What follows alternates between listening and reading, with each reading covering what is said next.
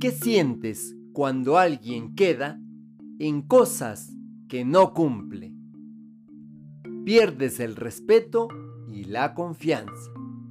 Dos integrantes fundamentales del amor. Respetar el tiempo del otro. Respetar el dinero. Respetar la confianza. Es cuidarlo porque lo valoras y eres consciente de eso. Hay que respetar lo que somos. Te acompaña Mario Tapia Hernández y nuestras familias.